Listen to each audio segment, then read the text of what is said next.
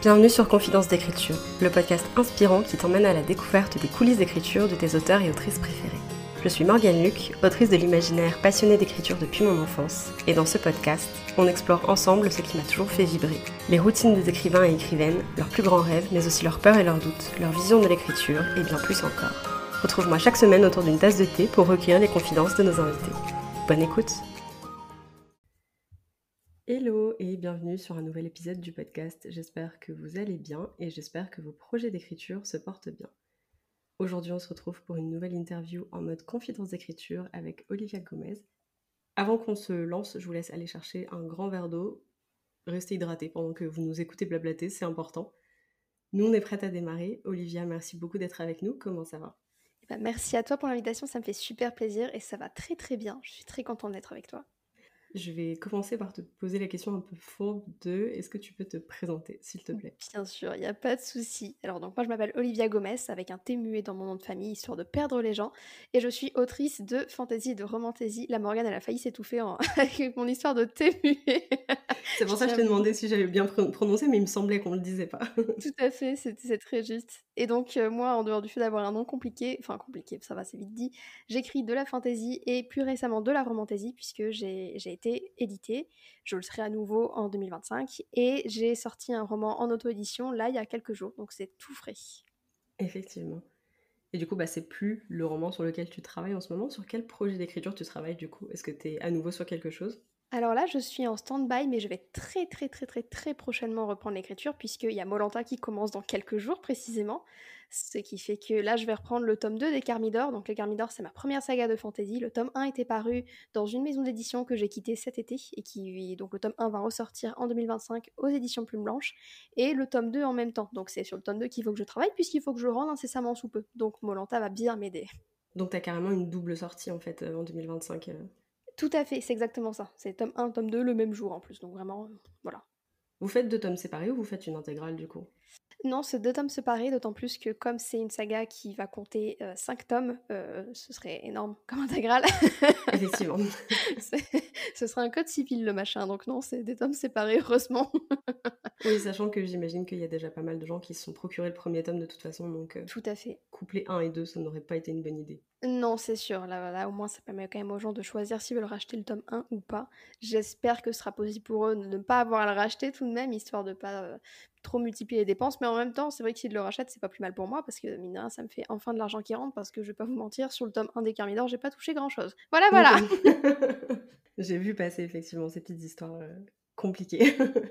Puis j'imagine qu'il y aura une nouvelle couverture aussi, donc euh, y a ah toujours, tu sais, des gens qui sont hyper on va dire, titilleux sur le fait d'avoir les mêmes collections, les mêmes couvertures, les mêmes euh, formats et tout. Donc, euh. Mais est-ce que je comprends à 200% Parce que je suis pas trop trop tatillonne sur ce, ce genre de truc, mais j'avoue qu'avoir une même saga avec des couvertures assorties, c'est vrai que c'est plus, plus sympa. Et puis, on va pas se mentir, les couvertures de Plume Blanche sont assez jolies, sont même pour certaines magnifiques.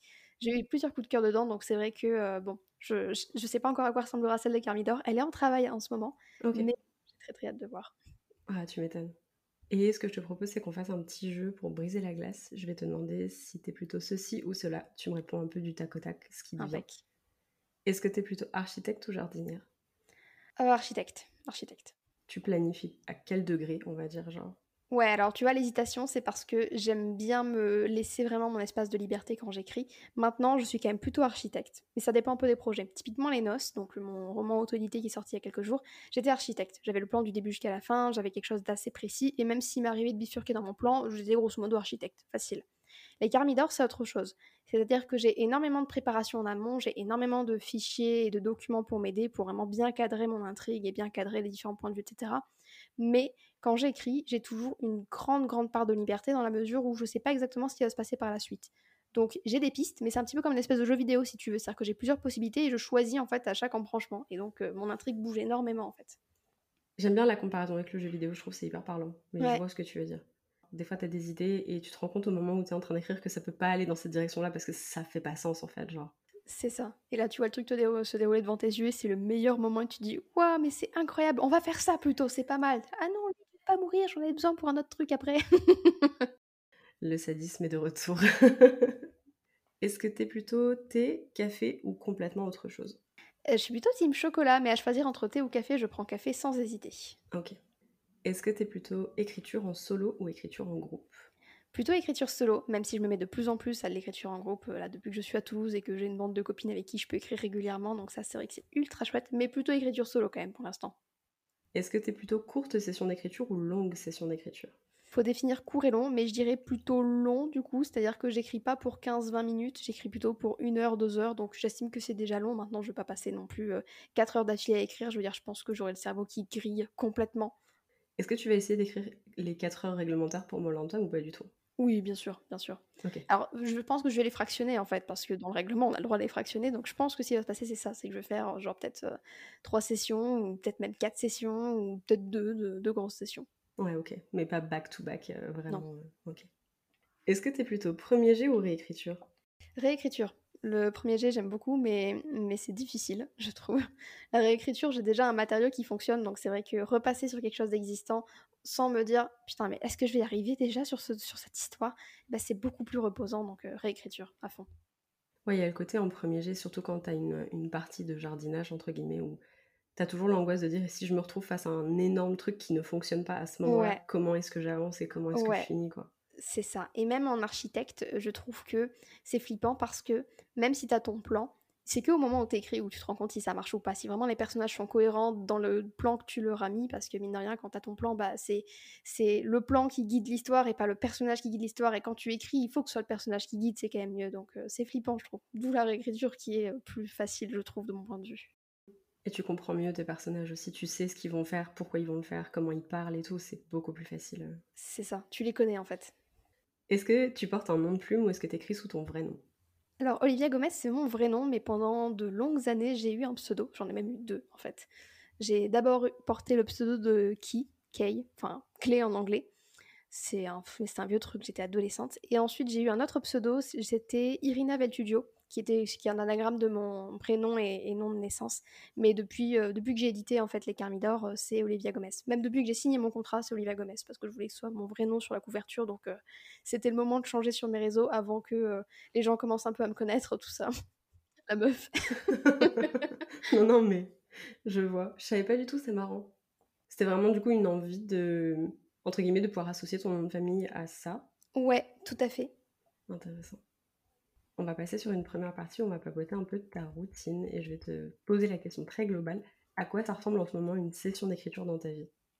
Bien, en ce moment, ce sera Molanta, donc euh, ce sera de... La guerre. c'est ça, ce sera d'ouvrir le Google Sheets de l'équipe pour avoir les mots à, à portée de main. Non, plus sérieusement, ce sera, c'est toujours plus ou moins la même chose, c'est que je prends ma petite boisson, je m'enferme dans mon bureau, j'ai toujours la porte fermée, j'ai un bureau fermé, ça c'est vrai que c'est un, un grand luxe que j'ai.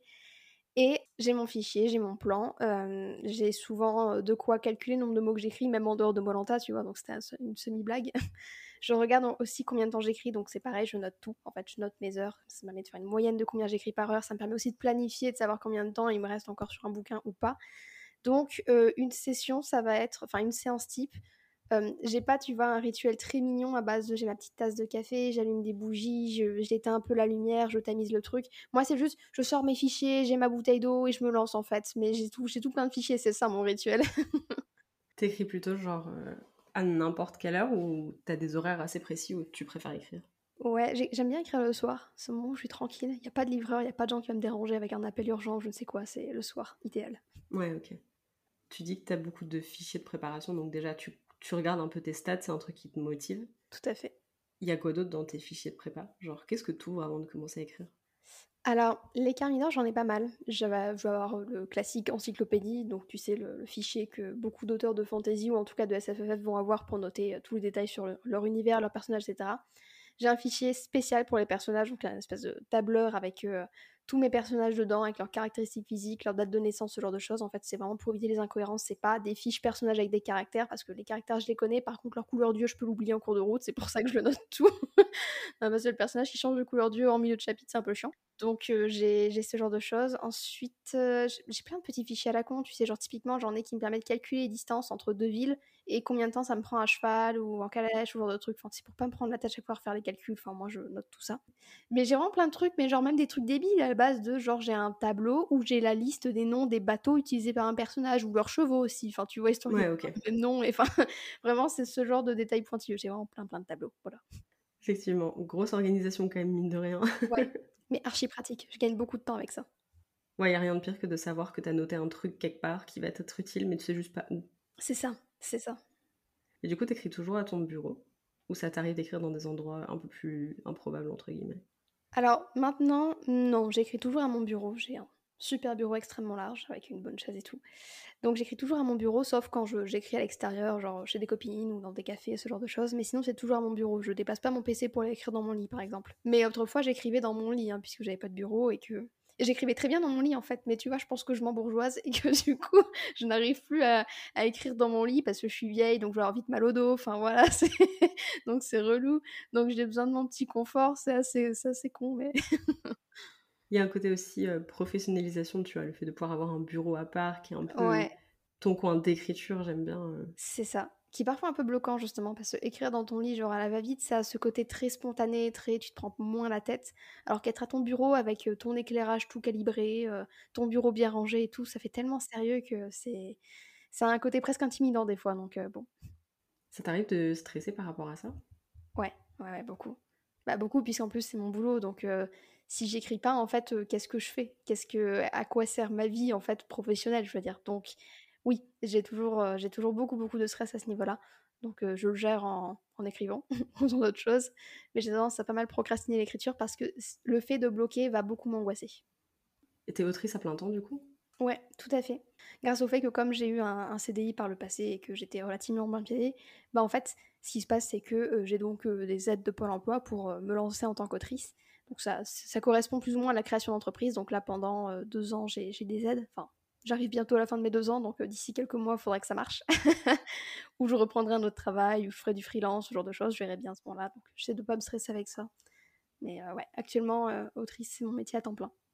Ouais, donc effectivement, ça rajoute un peu une pression de même si tu as les aides, t'as un peu ce truc dans la tête qui dit bah là si je suis pas en train d'écrire je suis pas en train de gagner ma vie non plus quoi voilà exactement puis c'est un compteur au-dessus de ta tête quand tu sais si t'écris pas tu vas pas engranger d'argent. Si tu n'engranges pas d'argent, d'ici X mois, faudra que tu changes encore ton parcours de vie. Ça, c'est vrai que c'est un stress. Putain, je sais pas comment tu arrives à faire pour passer au-dessus de ça. Enfin, quand, quand tu arrives à te mettre dans ton histoire, tu peux passer au-dessus de ça et écrire juste pour le, tu vois, enfin juste pour le plaisir, genre. Oui. Tu vas aussi prendre plaisir dans la pratique. Exactement. Mais du coup, une fois que tu as fermé ton fichier, euh, l'angoisse revient, quoi, un peu.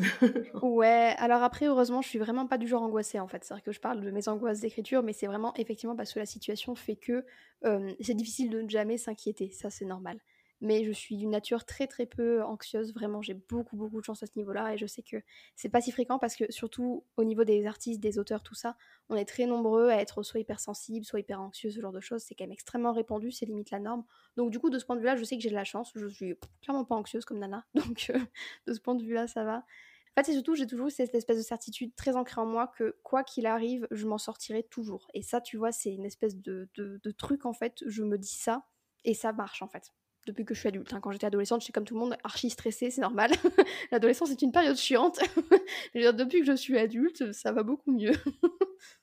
ouais, c'est ton optique de vie de dire euh, quoi qu'il arrive, c'est pas le pire truc qui puisse arriver, je vais rebondir quoi. C'est ça, exactement. C'est bien, je pense qu'il faudrait que je m'inspire un peu de ça.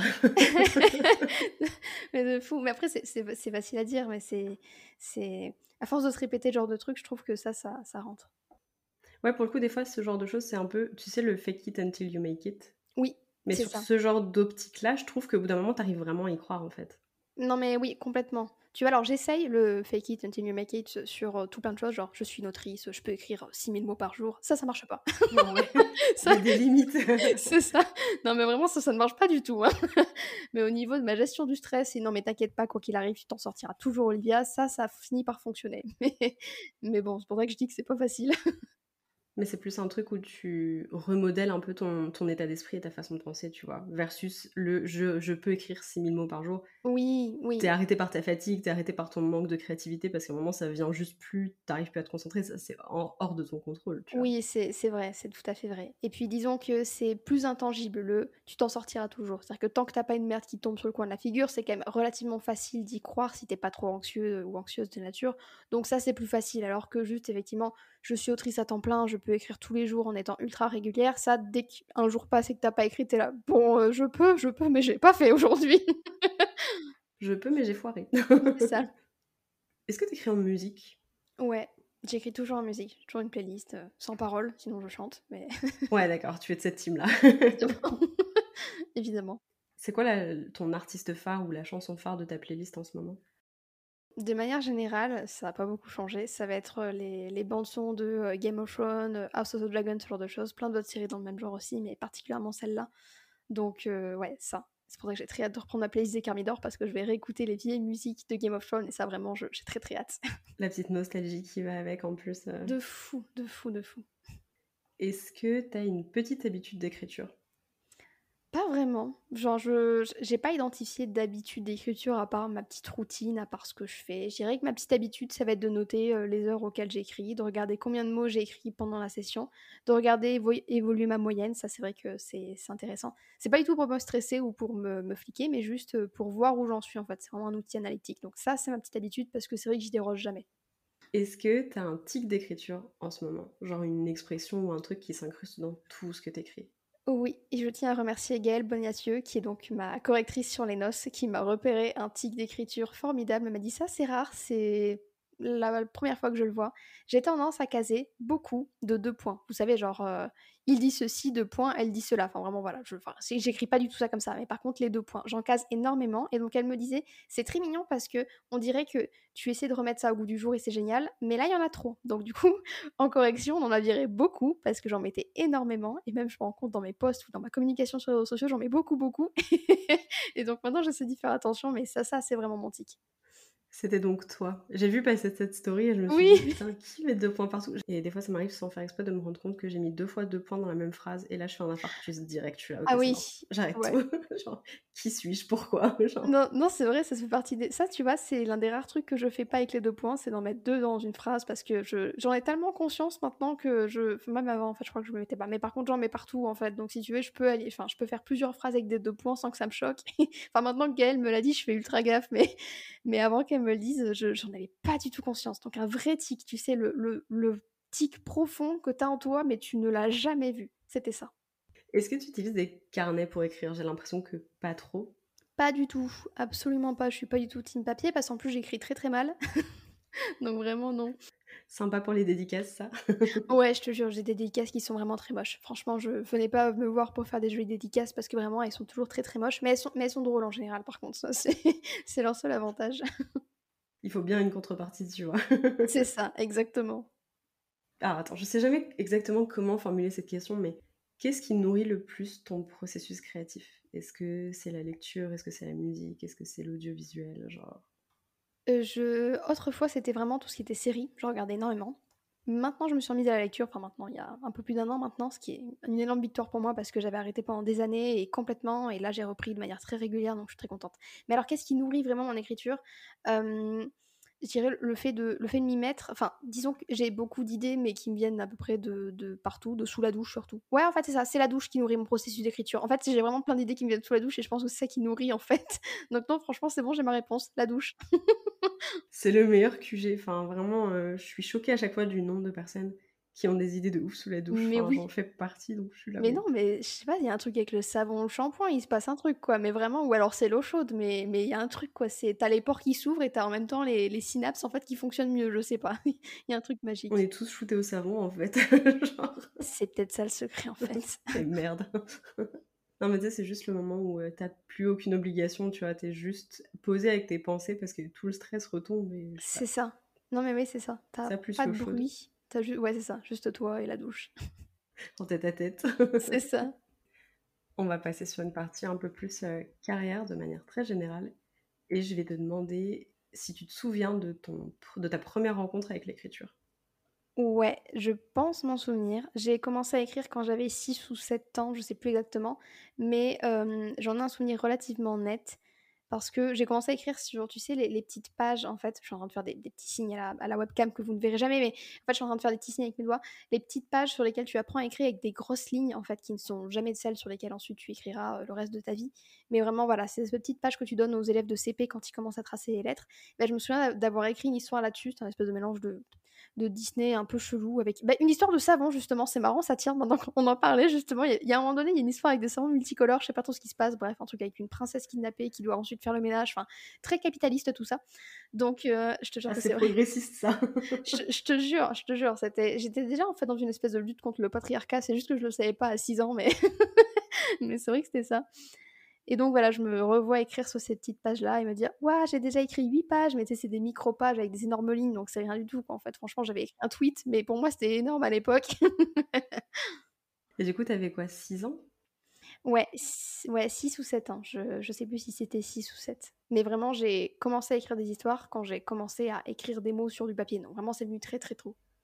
Ah, c'est ouf, ça t'a mordu. Enfin, ça t'a mordu jeune pour le coup, genre.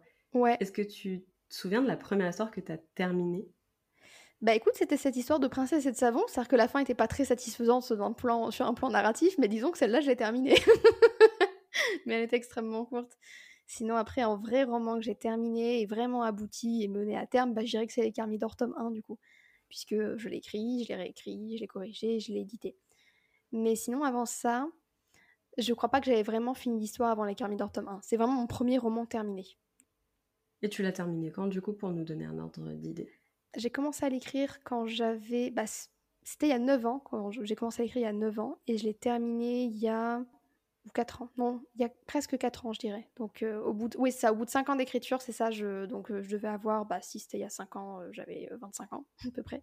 Oui, c'est ça. J'ai terminé, j'avais 25 ans. Pardon, je suis en train de tout calculer dans ma tête. C'est pas si facile que ça. Et puis, j'ai 30 ans maintenant, donc j'ai vraiment des trous de mémoire. Mais ouais. Je suis juste vexée parce que tout à l'heure, tu as dit genre, je me fais vieille. Pensais pas que t'avais 30 ans, du coup, quand tu disais ça, mais genre j'ai 28, je me sens agressée. Attends, mais genre, comment ça fin, non, La vieillesse me rattrape? Non, non, c'est mon, mon running gag parce que j'ai passé la barre des 30 là il y a quelques. Bah, il y a 10 jours, donc forcément, c'est ma blague récurrente. Mais voilà. Non, j'ai terminé mon, ma première histoire, mais finalement, il y a 5 ans, quand j'avais 25 ans. Donc, euh, comme quoi, après. Euh, alors que j'ai commencé à 6 ou 7 ans, donc ça m'a pris du temps, comme quoi. Hein. Est-ce que tu avais d'autres projets? Tu vois, tu as commencé d'autres projets quand tu quand tu écrivais euh, avant de terminer les Carmidor Oui, oui, oui. Qu'est-ce qui a fait que tu n'allais pas forcément terminer cela? Bah en fait, j'avais le, syndrome du je commence plein de trucs et que je les finis jamais. C'est-à-dire que je commençais une histoire, c'était génial, et puis oh mais non, j'ai une meilleure idée d'histoire, et donc j'ai commencé, et puis ensuite j'en commençais encore une autre, etc. Enfin, comme beaucoup de gens. Et les Carmidor, j'aurais pu ne jamais la terminer, sauf que comme je m'étais dit, ok, là ce serait bien que je termine une histoire, j'ai mis en place plein de processus pour être sûr que j'allais y arriver. donc typiquement, pendant la période où j'ai commencé à écrire avec Hermidor, je ne regardais plus que des séries fantasy ou historiques pour pas me tenter. Je ne lisais plus que du fantasy ou l'historique pour pas me tenter à écrire autre chose.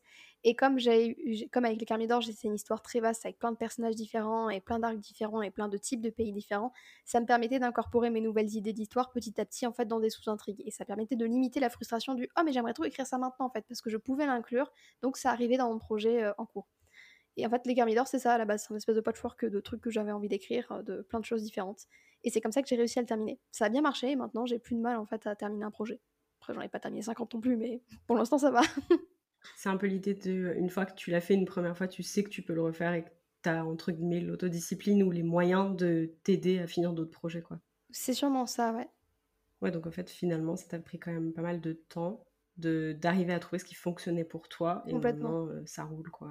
Ouais, tout à fait. Et comment tu as décidé de soumettre ce roman-là?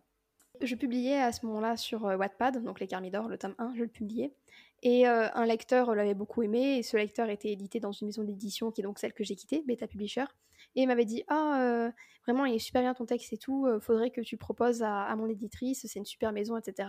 Maintenant, quand je raconte ça avec du recul, forcément, j'ai un point de vue un peu différent sur la chose, mais je vais pas m'étendre dans ce podcast. et donc j'ai soumis mon roman à cette maison parce que je voyais plein de très très bons échos dessus, etc. Donc euh, j'étais extrêmement confiante. Et euh, d'ailleurs, ça s'est très bien passé les premières années. Hein. Mais bref, du coup, j'ai soumis. En fait, j'ai eu euh, le oui quelques mois après, enfin deux, trois mois après, ça a été relativement vite. Et en fait, c'était mes premières soumissions et j'avais pas soumis à d'autres maisons puisque voilà, je tentais avec Beta Publisher et ça marchait pas. Je voulais écrire le tome 2 ou en tout cas en écrire un peu pour avoir un peu plus de recul avant d'envoyer. Parce qu'en général, quand on écrit une saga, on demande à ce que tous les tomes soient écrits ou au moins planifiés. Euh, moi, j'étais là, je sais même pas combien il y aura de tomes dans mon histoire, donc autant vous dire que niveau planification, c'est même pas la peine. donc, euh, donc voilà, donc ça s'est passé comme ça. C'est trop marrant parce que du coup, moi, je pensais que c'était une trilogie maximum, donc au final, il y aura cinq tomes. Ouais. Donc tu t'es rendu compte qu'il y aurait cinq tomes plus tard, en fait. Tout à fait. C'est-à-dire que depuis le début, euh, enfin depuis le début, quand j'ai commencé à, mieux voir vers où j'allais, euh, je savais qu'il y aurait 5-6 tomes. Et là, cet été, justement, ma, bah, nouvelle éditrice, euh, Marion de Plume Blanche, me demandait de lui dire combien il y aurait de tomes au final pour qu'on puisse axer la communication correctement et que les lecteurs sachent en quoi ils s'engagent avant de commencer à acheter. Donc du coup, il a fallu que je prenne une décision. Et en fait, au départ, je lui avais dit peut-être 6 quand même pour prendre large. Et elle me dit, tu sais que 6, c'est quand même pas évident à vendre et tout, ça fait quand même beaucoup, machin. Et bon, je lui dis, écoute, en vrai, on peut peut-être réduire à 5. Après tout, j'ai encore pas écrit mon plan ou quoi que ce soit. Donc franchement, j'ai carrément moyen d'écrire ça en 5 tomes. Donc euh, partons sur 5. Et ça s'est décidé comme ça. Je me rends compte quand je, quand je raconte que c'est. On dirait que c'est genre fait au pif. Enfin, genre. ça, me fume. en gros, faut se dire que c'est voilà, c'est mon objectif. Donc je vais faire en sorte d'arriver à cet objectif et de clôturer tous mes arcs correctement. Et voilà, donc euh, c'est possible. C'était quoi ta réaction quand tu as été euh, acceptée déjà chez Beta et après ta réaction quand tu as été euh, acceptée chez Plume Blanche, quand tu as, commencé à, entrer en discussion avec Plume Blanche? Alors, euh, pour Beta, bah, j'étais ultra contente, évidemment. Je... Mais alors, c'est marrant, c'est que pour Beta, dès que j'ai envoyé mon manuscrit, j'avais un bon sentiment parce que l'auteur en question m'avait recommandé auprès de son éditrice. Je sais pas, j'avais un bon pressentiment, je le sentais bien, j'étais assez positive là-dessus. En fait, il faut savoir que du coup, historiquement, comme j'ai très très peu d'expérience dans les soumissions manuscrits, j'ai jamais reçu de, de, nom pour l'instant. Ça m'arrivera un jour, hein, c'est sûr, vous inquiétez pas, ça arrive à tout le monde. Donc, j'ai encore jamais pris de nom, ce qui fait que je suis du genre relativement optimiste avec ça. Donc, Beta Publisher, j'étais optimiste et effectivement, j'ai eu un oui. Donc, j'étais très contente. Et euh, voilà, au début, j'étais sur un petit nuage, hein, naturellement. On dit toujours aux gens, quand vous recevez votre premier oui, franchement, profitez de ce moment parce que c'est un moment incroyable en fait. C'est vraiment le petit nuage et tout. Après vient le travail et tout, c'est un peu différent, mais euh, profitez du premier moment. Et pour Plume Blanche, je pense que j'étais encore plus contente parce que forcément il y avait plein d'autres choses qui se jouaient à ce moment-là pour moi. Je, récupérais les d'or du côté de Beta Publisher. Je savais pas quoi en faire. J'ai des lecteurs qui attendent le tome 2. Donc tout ça c'était très très stressant à ce moment-là. Ce qui fait que quand j'ai reçu le oui de Plume Blanche, j'étais ultra contente aussi je le sentais plutôt bien parce que j'avais pas mal de discussions avec Marion. Je sais que j'avais déjà eu au téléphone plusieurs fois, donc euh, ça sentait plutôt bon. Mais euh, il fallait qu'elle aime le texte, mine de rien. C'est-à-dire que c'est bien beau d'apprécier la personne avec qui tu peux travailler. Si le roman, ça le fait pas, bah ça le fait pas malheureusement. Donc, euh, donc pareil, énorme soulagement. J'étais très contente. Je suis allée le fêter à Toulouse avec mes copines, tout ça. Donc. J'aime bien parce que ça montre aussi, je trouve qu'il y a beaucoup de trucs autour de ça sur Bookstagram notamment, de gens qui pensent qu'il suffit d'avoir beaucoup de contacts et d'avoir un gros nombre d'abonnés ou quoi que ce soit pour pouvoir publier, mais comme tu dis, c'est pas parce que humainement on s'entend bien avec les gens que le texte va passer pour la maison d'édition, parce que des fois il y a des dissonances entre la ligne édito de la maison, le texte, et en fait tout ne se fait pas euh, forcément par le réseau, quoi. Tout à fait. Et alors en fait, au-delà du réseau, même si évidemment le réseau ça joue beaucoup beaucoup et, le, le nombre d'abonnés ça peut aussi jouer, mais je trouve que le réseau joue beaucoup plus que le nombre d'abonnés. C'est-à-dire que tu peux avoir quelqu'un qui va avoir peu d'abonnés mais qui va avoir déjà un réseau assez quali parce qu'il s'est déplacé en salon, parce qu'il connaît euh, X et machin. Bah forcément c'est logique qu'on a envie de bosser avec des gens qu'on connaît déjà un peu, où on se dit ok telle personne avait fait des super trucs, ça donne envie, c'est normal, ça c'est humain, faut pas jeter la pierre non plus à ce niveau-là. Mais euh, effectivement, c'est aussi une question de est-ce que le texte s'inscrit dans une édito quoi, et est-ce qu'il est mûr pour l'édition? Parce qu'en fait l'éditeur il n'a pas le temps en fait de vous apprendre à écrire, c'est ça en fait le fond du truc. Et comme il est lui-même très subjectif, bah si votre façon d'écrire convient pas à sa maison, bah en fait il pourra rien pour vous malheureusement. Complètement. Je voulais rebondir sur ce que tu disais par rapport au fait que euh, c'est normal d'avoir envie de travailler avec des gens qu'on connaît déjà. Aussi sur le fait que genre euh, humainement quand il y a une relation de confiance et qu'en face on sait qu'on a une personne avec qui on s'entend bien et en plus qui peut produire des bons textes et avec qui ça va pas être la galère surtout, euh, c'est hyper rassurant et c'est aussi pour ça qu'une fois que les gens ils sont rentrés dans le monde de l'édition, ils ont tendance à avoir bah, plus de sorties, des propositions de commandes aussi pour certaines personnes parce que juste c'est plus facile d'adresser des trucs comme ça à des gens avec qui tu as déjà bossé parce que tu sais que ça se passe bien en fait. Mais oui, carrément. Faut quand même se dire que l'édition c'est ça, il va y avoir une grosse partie de travail en fait, de travail édito, de correction, tout ça. Si, euh, si on n'est pas sûr d'avec qui on bosse, on peut, on peut très bien tomber sur un auteur qui va avoir du mal à faire des, corrections sur son texte, qui va être un petit peu chiant, etc. Enfin, c'est méchant, mais, mais ça joue aussi. Et en fait, mine tout ce temps-là qui est pris pour corriger le texte et à faire des allers-retours avec un auteur qui va chipoter parce que chaque demi-phrase il veut pas la changer, et bah c'est sûr que c'est de l'argent qui part et qui est perdu et puis même c'est insupportable en fait. Donc forcément, l'humain joue beaucoup. Je sais que les gens, ils s'imaginent que l'important, c'est le texte. Mais le texte, quand il arrive, il n'est pas du tout finalisé. C'est un manuscrit, c'est pas un livre. Et après, entre-temps, il faut en faire un, bouquin qui tienne la route. Puis ensuite, il faut le vendre. Et maintenant, on a besoin de l'auteur pour vendre le bouquin de nos jours. Donc oui, c'est logique que le nombre d'abonnés, que... Enfin, surtout, la qualité de la relation des auteurs sur les réseaux compte beaucoup, que leur façon de, parler avec leur éditeur et de travailler avec leur éditeur compte beaucoup. C'est normal, parce qu'en fait, on ne signe pas un texte, on signe aussi un auteur. Les deux vont ensemble, complètement. Et j'en profite pour te poser cette question maintenant. C'est quoi ton rapport, toi, en tant qu'autrice, avec les réseaux sociaux? Je dirais qu'il est plutôt sain, ça va. Disons que c'est marrant parce que direct, j'ai interprété ta question du est-ce que ton rapport est sain ou pas? Et je, trouve ça très révélateur de ma façon de penser du moment. Je dirais plutôt sain, mais par contre, il y a énormément de violence sur les réseaux et il y, a y a beaucoup de belles choses, mais il y a aussi beaucoup, beaucoup de violence et je trouve que euh, on n'en parle peut-être pas assez, ou en tout cas pas comme il faut. Quand les gens parlent de la violence qu'ils reçoivent sur les réseaux, on va leur dire bah oui, c'est normal, non, c'est pas normal en fait, c'est pas normal. On ne devrait jamais tolérer la violence des gens, même parce que, ah oui, mais bon, c'est des gens, c'est des jaloux, ignore-les. Enfin, non, en fait, on ne devrait pas ignorer la violence des gens. Enfin, jamais, il n'y a aucun moment où c'est acceptable en fait. Il y a aussi tout l'aspect de t'es une image de profil dématérialisée et les gens vont pas se rendre compte et ils te diront des choses par message qu'ils t'auraient jamais dit en face à face. Bien sûr. Bien sûr. Et ça, des fois, c'est super difficile parce que tu oublies qu'il y a des gens derrière. Et moi, j'ai déjà eu des gens qui m'ont parlé vraiment pas correct. Et quand je leur ai fait la réflexion par vocal, ils sont là. Ah ouais, pardon, putain. Et quand c'est comme ça, tu arrives toi à avoir un cercle d'amis proches, de gens que tu vois, bah, tu disais t'es à Toulouse, donc il y a beaucoup de gens à Toulouse, mais tu as des copines que tu peux voir pour déconnecter des réseaux sociaux. Ouais, carrément, carrément. Mais même sans aller euh, les voir dans l'instant, c'est vrai qu'on a des discussions entre copines autrices, forcément et où quand ça va pas, en effet, au lieu de, euh, de m'énerver, euh, genre en story ou quoi que ce soit, ou d'en parler à des gens qui savent pas forcément ce que c'est, genre par exemple mon entourage familial, euh, mes amis en fait hors réseau et autrices, qui peuvent pas comprendre en fait ce que je vis parce qu'ils ne le vivent pas du tout, et ben c'est vrai qu'avoir les copines autrices qui peuvent vivre la même chose, ça fait beaucoup de bien. Ça c'est ultra important et qu'est-ce que ça m'a apporté de ce côté-là? Je te pose une question que j'aime beaucoup pour montrer un peu aux gens que les romans qu'on voit sur les étagères, c'est jamais des premiers jets. Mmh la version du coup euh, des noces qui a été publiée là récemment, c'est ta version combien?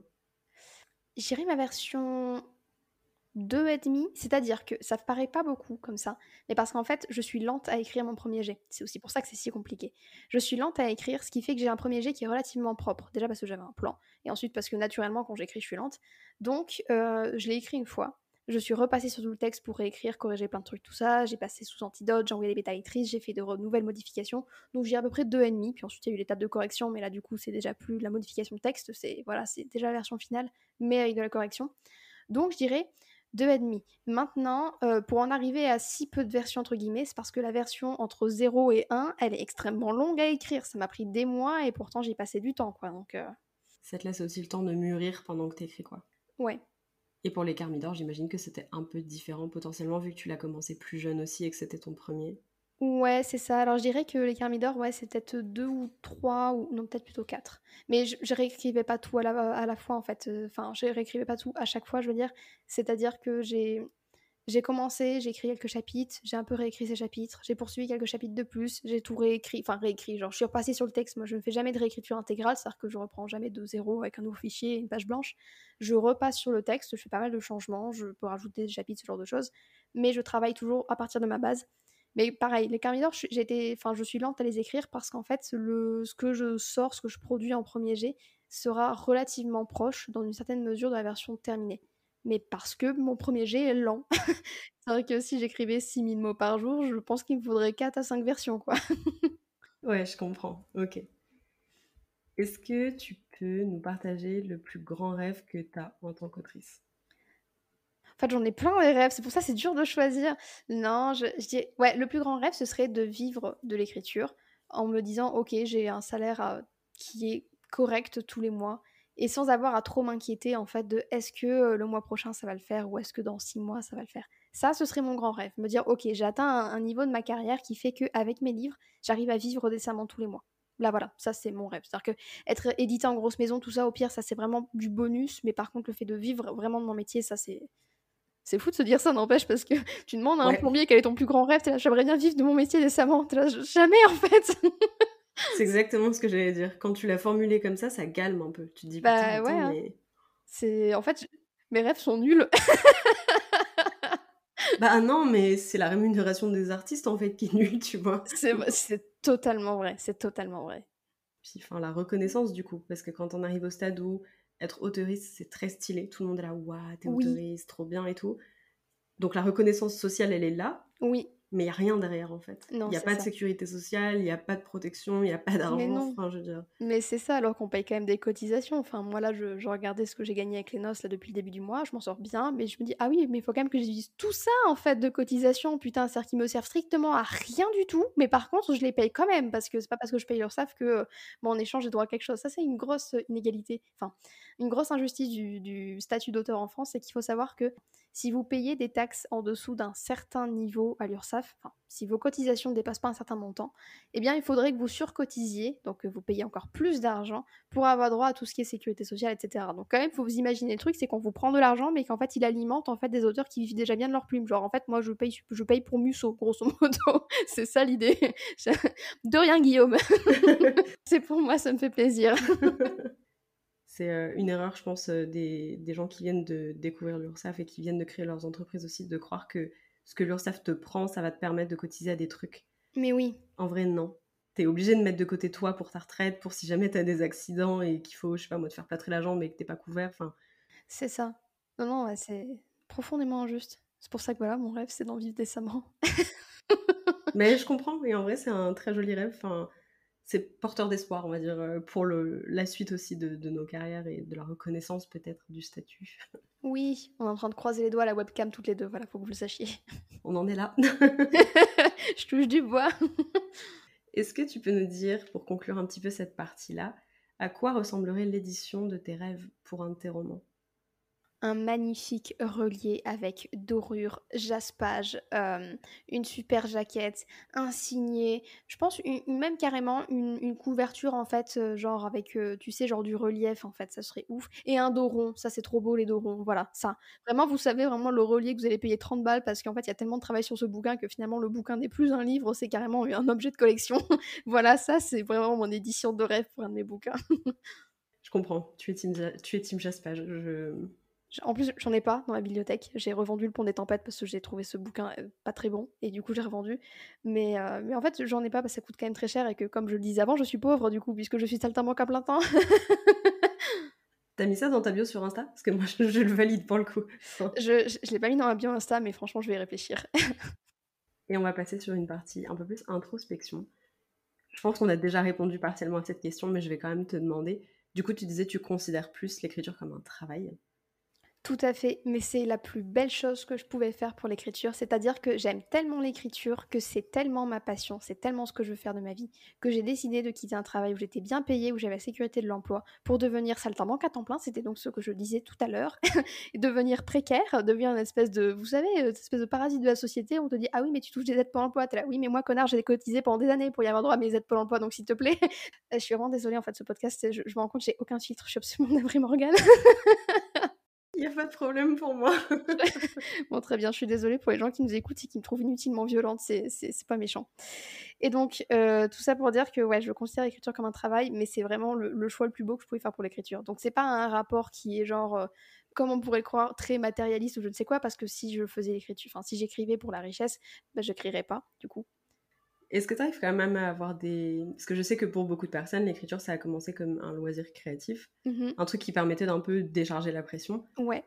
T'as plus forcément ça maintenant? Non. Si c'est aussi une partie de ton... Enfin, si c'est ton travail. Tout à fait. Qu'est-ce que tu fais à côté pour pouvoir décharger cette pression, pour pouvoir te déstresser et te changer les idées quand on a besoin? Je sors avec mes copines toulousaines, je vous jure que c'est vrai, parce qu'en fait, euh, c'est bête, mais du coup, comme l'écriture était mon loisir autrefois et que maintenant c'est mon travail, j'ai plus vraiment de loisir, entre guillemets, classique, vous savez, une espèce de passion qui prend du, temps libre dans votre vie, parce que j'ai peu de temps libre, et enfin, je m'accorde peu de temps libre, mais quand je m'en accorde, c'est vraiment pour sortir voir des gens, pour papoter, pour avoir un contact social en fait qui, compte beaucoup pour moi parce que je suis, je extravertie et donc j'ai besoin en fait du contact des autres, je me nourris vraiment du contact des autres, à petite dose parce que bout d'un moment moi je suis crevée aussi, c'est-à-dire que moi j'ai besoin de rentrer chez moi et d'être tranquille et d'avoir du silence, mais euh, j'aime beaucoup sortir voir les gens, donc c'est vraiment ça mon loisir en fait, c'est de voir des gens. ok. Est-ce que tu pourrais nous décrire en quelques mots ton rapport à l'écriture en ce moment?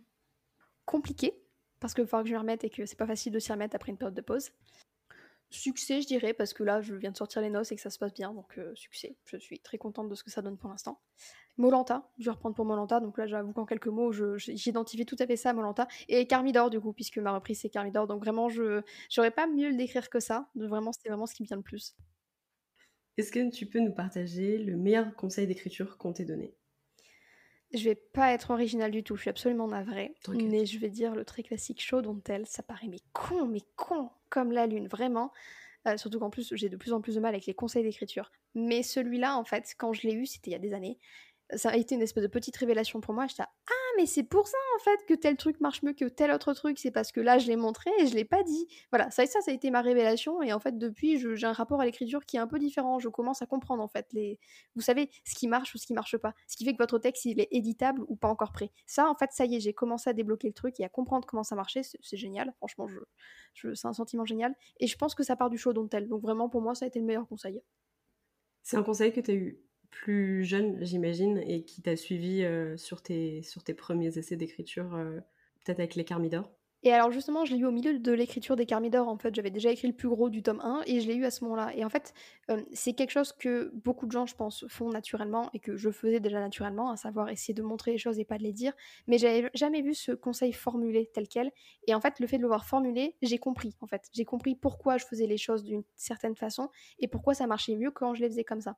C'est bête, hein, mais c'est un petit peu comme si tous les jours de votre vie, vous faisiez une quiche Lorraine et que vous arriviez à, la faire correctement et que vous dites ok super ça marche et que tout d'un coup on vous dit bah oui oui pour que la quiche Lorraine elle cuise bien il faut faire précuire la pâte et t'es là bah, bah oui en fait c'est vrai que c'est ce que je fais mais en fait du coup c'est vrai que ça marche mieux. Bah ok c'est bon j'ai compris pourquoi est-ce que des fois ma pâte elle est pas cuite c'est juste ça voilà c'est tout.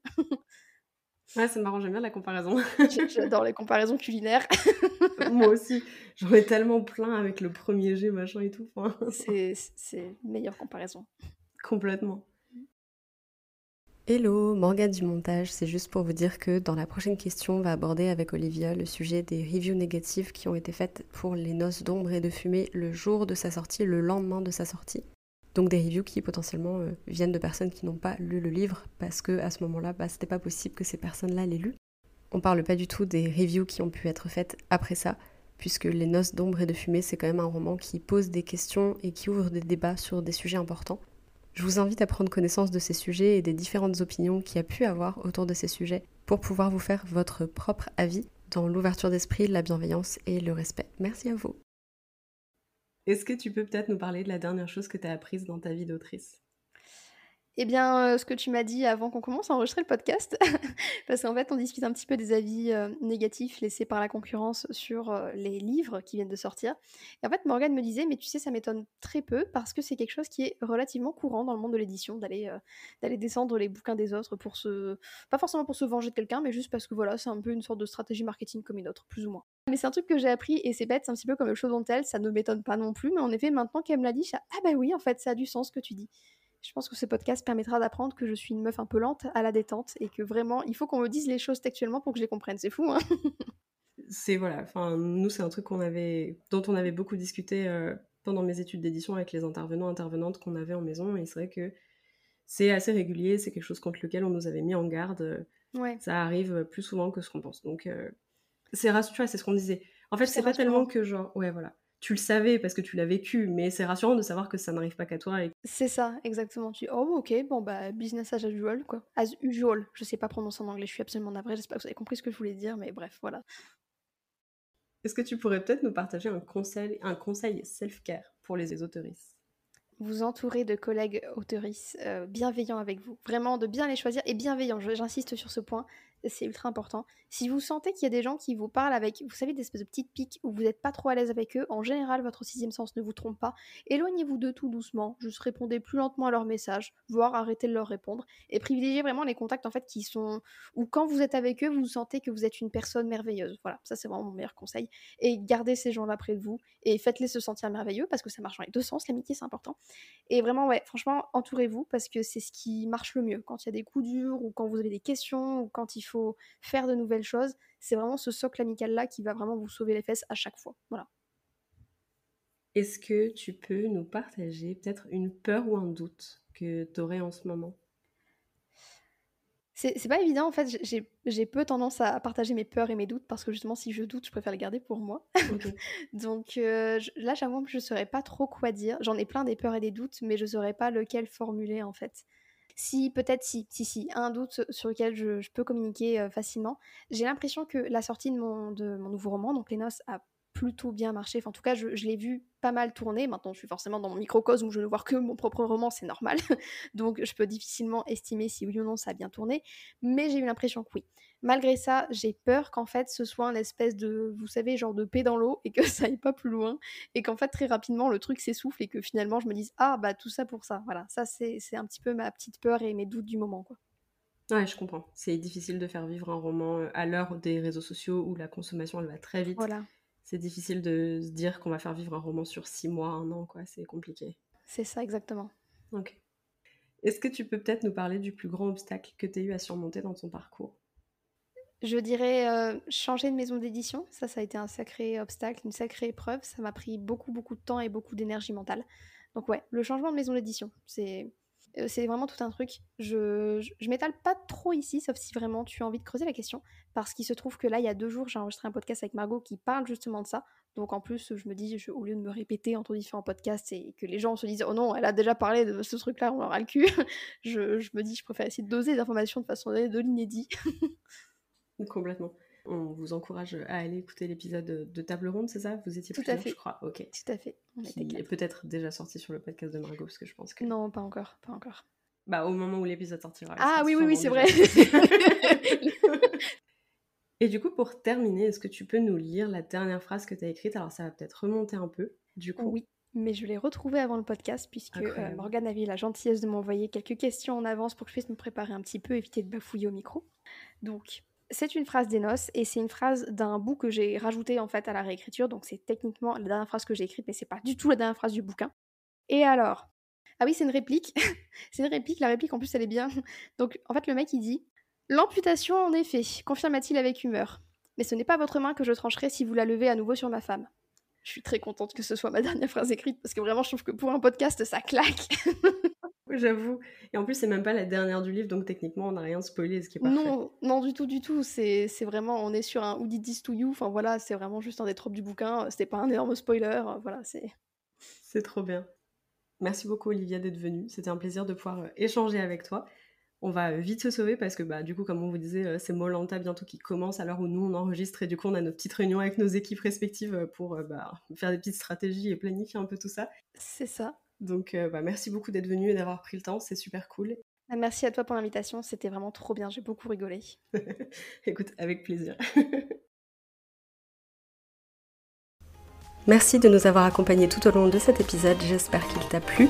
Tu peux retrouver les liens de nos invités dans les notes de l'épisode et suivre le podcast sur Instagram à confidence d'écriture pour découvrir toujours plus d'auteurs et d'autrices inspirantes. N'hésite pas à soutenir le podcast en lui laissant une note sur ta plateforme d'écoute Quant à nous, on se retrouve tous les lundis et tous les jeudis pour un nouvel épisode. Et en attendant, bonne écriture.